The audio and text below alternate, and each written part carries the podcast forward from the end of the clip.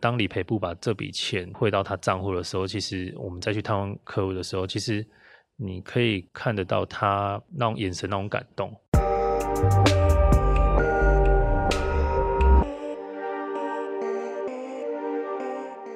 现在时间是三月十一号下午两点十八分。您现在收听的是《深 V 一口气》。我们今天请来了来宾，他是 Will 的弟弟，他叫乔奎，要不要跟大家打个招呼？Hello，大家好，我是乔奎。然后乔奎他现在在富邦人寿担任保险业务员，目前工作已经有三年的时间。然后他超厉害，他得到就是保险业务员里面很厉害的奖项，MDRT 跟 IDA。你要讲一下这个奖项得到的人大概就是平均几 percent 左右？前辈们是说大概平均有三 percent 左右，平均有三 percent 左右。总之，他这是保险业里面很厉害的奖嘛？要怎么样才能够得到啊？呃，当然是要有一定的绩效跟客户的服务。嗯，那当然件数也是必须的。嗯嗯，对，所以这些呃，除了自己努力之外，当然还是有。客户感受到您服务的热忱，嗯，给予的回馈。那既然就是今天请到了很厉害的保险业务员，我相信还蛮多听众都想要了解，看说，哎、欸，保险这个行业里面就是到底有一些什么我们可以注意到的事情。毕竟，虽然说我们还蛮常听到保险业务员的呃推销啊，或是各种就是推荐的电话，但是实际上我们可能真的不知道说我们的生活里面。我们需要的保险到底是什么？所以今天就来问一下我们的来宾。我先来讲一下好了，因为其实我们听众蛮多都是三十岁以下，甚至二十五岁以下的年轻人。嗯，所以针对这类的族群啊，如果要去为他们做保险，像比如说我妹好了，我表妹，她常常就是完全搞不懂自己在保什么险。像比如说她可能寿险就保了超级多，然后但是基本的一些我们常觉得要保的医疗险，她都没有保。假如今天一个年龄比较轻的客户来说，你会比较推荐他哪一些险是你一定要保的？其实我相信刚出社会的年轻人，他们一定是比较想要存钱赚钱。嗯，对，所以像医疗保障这一块，甚至是意外保障这一块，确实是比较容易忽略的。嗯，对。那我这边分享一个小故事。嗯。呃就是其实我们有一位客户，他从大学的时候，他就是呃有接触到我们保险业务员，嗯哼，对，那他那时候很明确的说，我就是要存钱。就就我而言，我我习惯帮客户做规划是先有医疗，先有保障，嗯，再来我们再来谈理财这部分，嗯哼，对。那当然，这位客户他是觉得说，呃，他可能没有那么倒霉，不会生病。嗯也不会发生任何意外，他就觉得他钱都存起来，这样就好了。对对对对对，所以他就把他赚的钱都存起来。嗯，OK。那他当大学毕业退伍之后，嗯嗯，他其实也存了呃一两百万有了。哇，好厉害哦！对，其实是蛮大一笔钱的。嗯。好，那当他退伍之后，他从以前的打工仔。嗯，到出社会之后，是不是要找一个呃正职的工作？嗯嗯、呃，那当然他就找了一间还不错的公司，嗯，呵，大公司。那我们通常进入大公司的时候，一定会安排体检，嗯，OK，好，那安排体检之后呢，诶，他就发现说他有体况，在进一步的确认之后，发现是鼻癌，鼻癌，对，得癌症的意思吗？对对对，对，很严重的那种吗？呃，就是会慢慢扩散的，不是原位癌。嗯、呃，原位癌就是我们所谓的良性肿瘤。嗯、呃，可是它是呃恶性肿瘤，所以它是会扩散的。OK，那当然，呃，公司知道之后，当然是不录取嘛，一定是。好现实哦。对，当通常都是这样，因为如果说你在我公司发生什么状况的话，呃，那公司要负责。哦。嗯、对，好，那。因为毕竟那时候还没录取嘛，那时候就是还在做前置作业，嗯、啊，所以公司确实是有立场说，哎，那这样子我们可能不录用。当我发现我身体有体况的时候，我一定是要做积极的治疗嘛。对啊，OK，所以呢，这位客户他就是用他过去打工辛苦赚来的钱、存下来的钱，嗯，拿去做治疗。那我们都知道，癌症它虽然现在的呃医疗科技很厉害，嗯哼，但是也没有到。可以马上根治，嗯，痊愈，嗯，对，所以他就利用了一两年的时间去做很积极的治疗，结果是癌症还在，嗯，那他过去辛苦所赚来的钱、存来的钱，都已经是用在医疗费用上了，嗯，OK，所以这个小故事简单来说，只要我们把顺序调整正确的话，嗯，呃，我们就不会遇到这样子的事。好比说，我今天如果先做好医疗保险。嗯的规划，嗯，好，那当我今天哦发生疾病也好，意外也好，需要一笔庞大的费用的时候，嗯，这个时候就是由保险公司来 cover 你的医疗费用，嗯，呃，我们辛苦存下来的钱，还依然还是我们的钱，嗯，对，这只是一个顺序而已。比如说像保险这方面嘛，因为我自己也有保医疗险，然后什么重大疾病险等等等，但是有时候我后来会发现说，哎，好像蛮多类似的险，然后很多。的项目都有重叠在一起，就比如说，哎、欸，你这个险跟另外一个险已经中间里面有东西重叠，这样，那你会去怎么跟你的客户去规划这些事情？毕竟因为有些人的保险可能，嗯，比如说南山的保一家，富邦的保一家，其他的保一家这样子，嗯，你会整体的去把它打掉重练吗？OK，好，我们先把客户分成两大类，嗯，第一大类是完全没有投保经验的人，嗯哼，好，那第二个是。过去有投保，嗯，但是不晓得投保过什么的客户，OK，好，那以第一个第一种客户来说的话，是我们会比较好规划出他的保单，嗯，因为他就是一张白纸，嗯，嗯，我们只要需要知道他的呃有没有家族病史，嗯哼，或者是他在意什么，嗯，然后再来就是他的预算，这样子的话就可以针对他。然后给予他专属的建议书，嗯，对，通常就是这样子，嗯，比较好谈。好，第二种客户是，哎，过去可能是爸爸妈妈有帮我们投保了，嗯，那保险细项、保险内容我本身自己不知道，嗯，OK，那这个时候，呃，我们会定期的帮客户做保单检视。那保单检视最主要就是要让客户知道说，哦，他目前拥有什么样的保障？那你这些保障足不足够去 cover 现在的？呃，医疗费用，嗯呃，如果说不足以 cover 的话，那我们就会，嗯，嗯我们会给建议书，就是说，哎，你目前可能是以住院来说好了，嗯，OK，住院，呃，maybe 过去一天一千是可以得到很好的治疗方式，嗯，可是我现在一天一千的话，可能医疗方式就没有那么好，因为有更好的了，嗯，呃，所以这个时候我们就会请他补强、加强这部分，嗯。了解，所以虽然说合约内容是签了之后就没办法，里面内容是没办法改变的嘛。就算我可能十年或是二十年的合约，但是中间在审核的过程，你还是可以就是建议他要加保或是对什么之类的这样子。所以，像刚刚你有提到说，呃，可能有重复还是干嘛？其实这个、嗯、这个时候就是。第二种客户嘛，嗯，第二种客户他过去有投保，但是他不知道有什么。那经过我们检视之后，他才发现说，哎、欸，你有的有重复到，嗯，嗯，呃，那重复当然他不会去抵掉，嗯，他不会互相去抵扣掉，嗯，呃，因为保险它就是单一项目，它是个别投保，个别会去理赔。如果不同公司的话，嗯嗯，呃，对，会是会像这样子。那当然其中还有一些细项是我们要去注意的，嗯呃，那这个就比较深，对，因为这个目前现在保险都有保险法。嗯，在在约束，呃，所以有很多关于法条，对、嗯、这个都可以去参考的。保险法是指说，我的业务员不可以随便乱推荐保险给我，或者是比如说推某个保险给我，然后里面内容就是没有跟我讲清楚，这样吗？嗯，对。那保险法大概从什么时候开始啊？保险法吗？嗯、呃，在我从业之前，它已经呃已经有实施一段时间了。嗯、对，所以其实。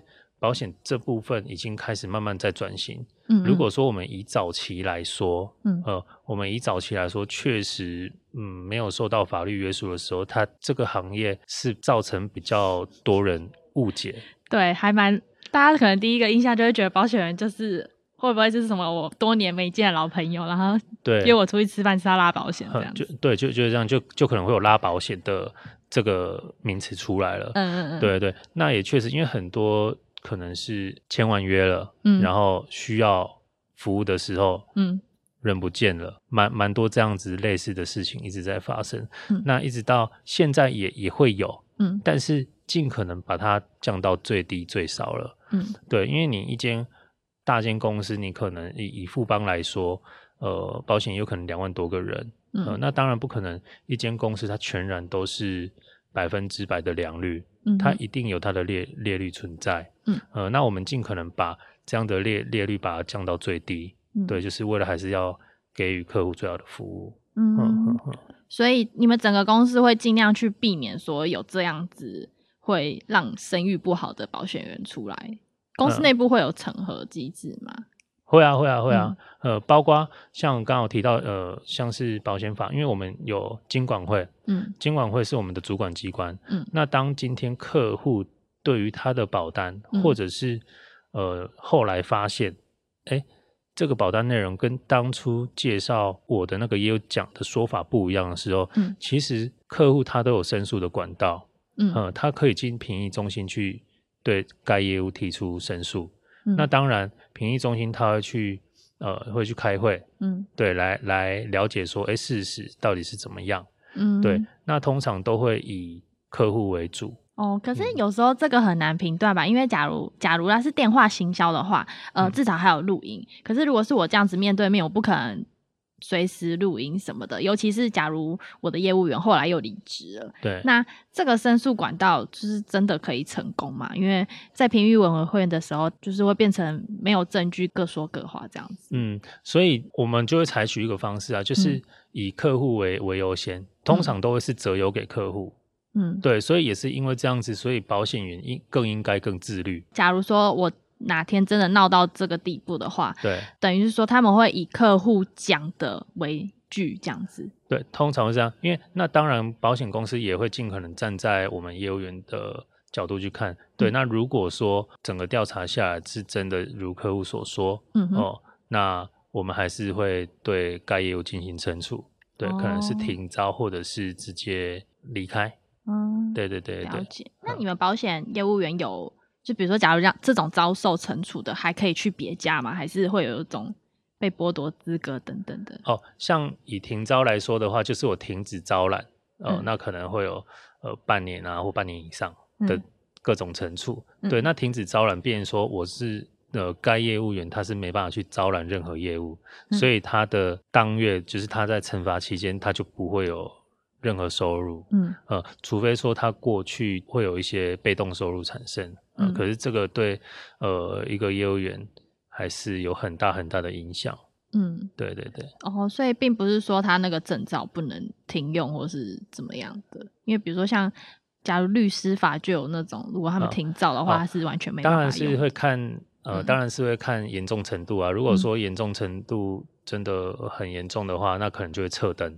哦、呃，就撤销，就直接你考的那一张证照就没有用。对，就就撤登。那这样听起来的确，嗯，好像对消费者比较有保障一点。对，因为现在一直在转型啊，所以、嗯、呃，当然现在保险业这这个行业其实也越来越上轨道。嗯，对，因为它真的。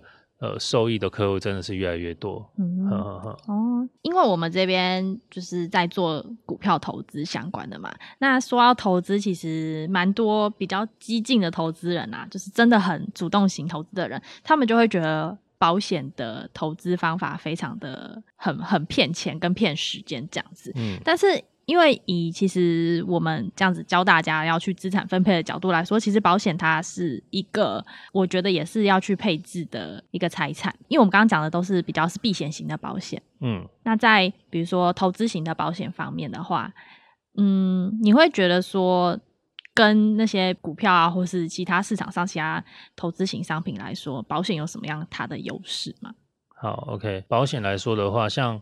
刚刚有提到说，我投保个人保险，嗯，像是医疗，然后意外，嗯，就是疾病这些的个人个人保险的话，其实它也是投资的一种，嗯，对。就我而言，我可能会先投资自己，嗯，然后再来会分嘛，因为有些客户可能会他是比较保守型的客户，嗯嗯，呃，那有些是比较积极型的客户，嗯，对。那以保险商品来说，这些积极型的客户。可能比较不会有那么有兴趣，嗯，对。那我们目前以富邦来说，我们可以服务的项目就是储蓄险，嗯，呃，跟基金，嗯，对。所以，我我们接触到的客户很多都会是保守型客户，嗯。以风险来说的话，呃，我我个人是这样觉得，当然是储蓄是最保守，它有风险，可是它风险以储蓄基金。股票来说是最低的一个。它的风险到底在哪里啊？因为比如说储蓄险这些这类的保险，不是我一刚开始就是已经知道说利率是多少，我要缴多少，多少年之后我才可以拿回来。它的风险只有建立在于我中间解约这件事情。嗯，还有啊，还有就是战争。OK，真的，真的啦，这是真的啦。好极端的例子哦。没有，这是真的，所以，所以我们才说它有它的风险，但是可能。不会发生战争跟什么？比如说你们公司倒了，对，倒了，对啊。嗯、可是以富邦来说，它毕竟它是金控，它结构性很强，嗯、你要倒真就是除非战争才有可能。嗯、对对对，这这是真的。OK，好，所以我我们接触到有关想要谈理财的客户，通常多半都会是保守型的。嗯呃，那以这一两年，其实我们的储蓄险的呃利率。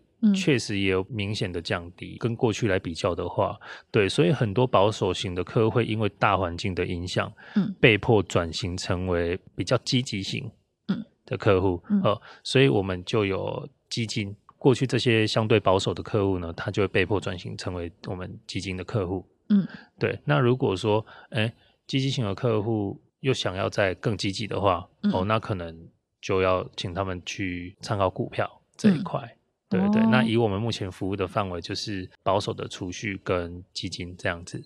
那储蓄险的话，假如你说现在的利率有降低，嗯、那如果我是可能五六年前保，那时候给我利率很高的话，就是它还是我如果不解约，它就是自继续以这个利率下去，这样吗？哦？对对对对对，因为我们有一个固定利率，固定利率就是说，呃，保险公司保证给你的，嗯、呃，所以像在呃，像像我们有一些。的前辈长辈，嗯，他们那时候那时候台湾的股票，呃，可以说是怎么投怎么赚，呃，嗯、所以那时候我记得储蓄险有八趴的利率、嗯、啊，那时候大家因为股票一下就太赚了，对啊，太赚了，谁会觉得你那个啊？就是有些保守型的客户，他就买，他那时候就真的买了八趴的储蓄，嗯，然后你看，哎、欸，他放到现在。哇，已经打赢所有其他的大盘了。真真的真的真的，这是我我们去上课的时候，那老师分享的，因为他自己就是有买八趴的人。嗯，对，嗯，就就是这样子。其实，在不管在股票市场还是在保险市场都一样，就是先抢先进先抢的先赢。对对对，就是先抢先赢。嗯，那这个当然是固定利率。那还有一一种所谓就是呃浮动利率。嗯，呃，浮动利率它当然就会说，我的单子上面可能 total 是假设啦，假设是五趴，嗯，呃五趴。好了，那保险公司给的固定利率是两趴，嗯哼，呃，那这三其他三趴就是我们所谓的浮动利率，嗯，对，浮动利率它会根据每一年的呃统计出来的经济，然后去调整说这个浮动利率是多少，所以有可能降，嗯，呃，也有可能上升，嗯，呃，但是它至少至少不会低于两趴，因为两趴是保险公司保证给我们的，嗯嗯嗯，对对，会有有的会有这样子的呃调整。那个浮动利率是金管会决定的吗？不是，呃，这个浮动利率是台湾银行、第一银行还有合作金库，嗯，对，这三间，对他们去统整，统整出来的。嗯、哦，就跟那个借借贷的那个浮动利率是一样的，就是由他们去统整出来。借借贷吗？通常都是、嗯、对，但是呃，如果是借贷的话，这个我不清楚。嗯，对，但是如果是呃，一像我们我们的浮动利率，通常就是这三间。银行去统计出来，对，计算出来的。嗯、OK，有一个很保守型的投资人，他就是想要完全就是用保险来去当他的投资标的的话，嗯、那保险也有就是比较短的保险跟比较长的保险这样子，嗯、你会去怎么样去搭配给想要做这类型保险的人？呃，其实像我们在规划的时候，以想要储蓄的客户，我们把它分成两种，嗯、一种是有目标性的。嗯，一种是我没目标，但是我就是想要强迫自己存钱。哦，对，嗯、那有目标性的话，我们会把它分成短程目标，嗯，跟中程目标，还有远程目标。嗯，嗯，那短程目标可能就是六年期的储蓄线，嗯，对。那中程的话，可能就是十年期，嗯，那远程可能就是二十年。对，那短程来说，可能是，哎、欸，我希望我六年之后。我我要买一部车，那假设我这这部车可能是一百万，嗯，哦，我就会想办法在这六年存到一百万，嗯，OK。那中程目标，呃，可能就是十年之后想要买房，呃，那远程目标可能是通常都会是规划在呃退休金这部分，哦、就是分这三个目标。所以就是看你的客户他实际上的需求是什么，然后再去做决定这样子。对，当然这些都是会配合呃，像我们在递建议书，递建议书之前，我们一定要先跟客户很完整的沟通。嗯，对，就是要知道。知道说哦，第一个可能是他的目标是什么，他想要的是什么，嗯呃，总不能说你想喜欢吃面，我硬硬硬推个肉燥饭给你，嗯，其实 这样就有点是强迫推销，嗯呃，这样客户他其实是不舒服的，嗯，对，所以我们我们通常都要站在客户的立场，不管是预算高或预算低，嗯，对，其实只要可以服务的，因为我们在意的会是工作价值这部分，嗯，对。那你有遇过就是？跑来跟你解约的吗？跑来跟我解约的很少，几乎没有哎、欸。嗯，对，通常会解约都想要提高到呃，就是转换呃，可能我现在这个保险项目它保障内容是这样子，可是公司又有推出一个更好的、嗯、哦，所以它是做转换，嗯、而不是说解约。对，它是直接转换，把原本因为通常都是先求有再求好，嗯，嗯、通常都会是这样子。通常都是这样子，所以才会解约，然后再新加保，再投保新的。哦，那你们这样听起来，其实就是你们对客户的服务真的是蛮个人化的耶。对对对对对。所以，嗯，你有遇过就是真的需要理赔的吗？有啊，因为其实你从这个其实一开始在做业务招揽的时候都没什么太大的感觉。嗯，对。那是一直到呃，我记得去。呃，去年年底的时候，我有理赔到一位客户，嗯，对，他的金额其实蛮大的，呃，快三十万，嗯，对。那其实这位客户他收入也没有说特别的高，嗯，哼，但是他当初是选择相信我，嗯，呃，选择相信富邦，嗯，OK，所以他成为我我们的客户。结果隔隔了一年多，他真的生病住院，嗯，对，那整个。呃，医疗费用大概是落在三十万左右。嗯，对，那那时候就帮他申请，嗯、对，那申请申请到我记得好像是二十八万。嗯，对，所以当理赔部把这笔钱汇到他账户的时候，其实我们再去探望客户的时候，其实你可以看得到他那种眼神那种感动。嗯，对对，其实我觉得这个就是工作价值，虽然我们也是为了赚钱，可是它附加的价值，我觉得会比。金钱还要来得更值得，更有价值，嗯、更有温度。哦，这是你工作除了金钱之外额外得到的成就感，这样子。嗯嗯。因为你在保险业待了三年，但其实我身边蛮多做保险的人，很多就是待了三个月就不做了。但是真的想要做的人，其实可以做很久。那你觉得，如果有人想要进来，或者是想要尝试保险这一业的话，你会想要给他们什么建议？就是或是有什么样的动力是让你可以就是直到现在一直在走这一条路吗？像我刚刚说的，其实每一个人会去工作，其实我们工作为了就是赚钱嘛，嗯，对，所以呃，我我做从事业务这一块，不免说，我就是我也是为了赚钱，嗯，对，那我赚钱是为了什么？当然是为了更好的生活品质，嗯，哈，OK，呃，我当初会来呃选择做业务，是因为我觉得他的收入没有上限。嗯，他没有天花板。嗯，对。那再来他，他呃，为什么可以持续？像你刚刚说的，有些人可能做三个月，嗯，对。那有些人可能做做一辈子，嗯，对。就我而言，我会持续到现在，虽然也没有很久，嗯，呃，但是我我认为我可以持续做下去。那原因其实很简单，像我刚刚有提到，其实我看比较看重的是他的工作价值，嗯，对，我比较看重的是他的工作价值。像赚钱虽然是主要的，呃，嗯，可是。他工作价值像我刚刚讲的，当我今天帮助这一位客户，他没有因为生病或意外，嗯、然后让他的生活被改变，嗯，我觉得这件事就就足够我持续做。那当然，呃，maybe 未来会不会因为呃整个大环境被淘汰，这个我也不敢讲。但是，呃，三年过了，我我仍保持这个初衷，嗯、呃，所以只要不被环境淘汰，我会持续下去。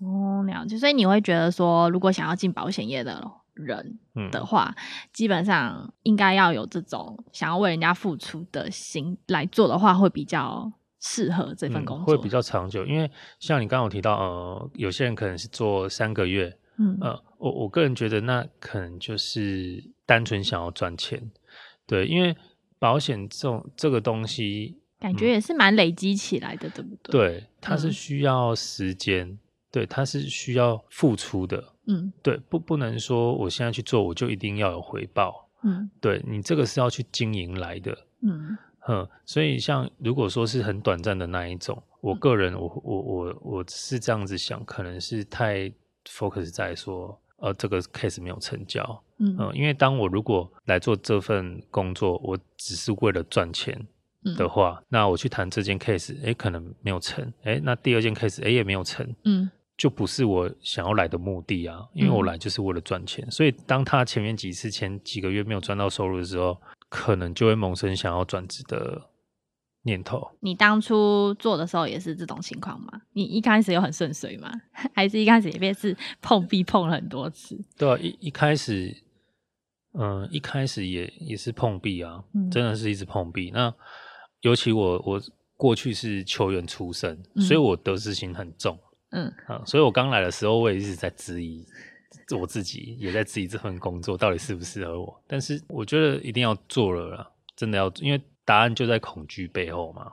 所以你后来是怎么样去？是比如说第一第一笔成交完之后，你觉得那个成就感大于之前所有的痛苦？呃、其实第一笔成交之后，其实才是我压力来来的时候，因为 为什么？因为 开始有需要负责任的，对，就是开始要负责任了，而且你总不可能为了这。已经有这一件，然后你后面就都不做，嗯，对，因为你你只要有一张保单在你身上，你就是要负百分之百的责任，不是吗？这就算你身上一百份保单，你还是得负百分之百的责任啊！都已经头都已经剃了，你怎么可能不把它洗一洗啊？所以就对呃哦，我有一种我终于正式踏入这里，我已经没有理由可以逃跑的感觉，就是回不了头。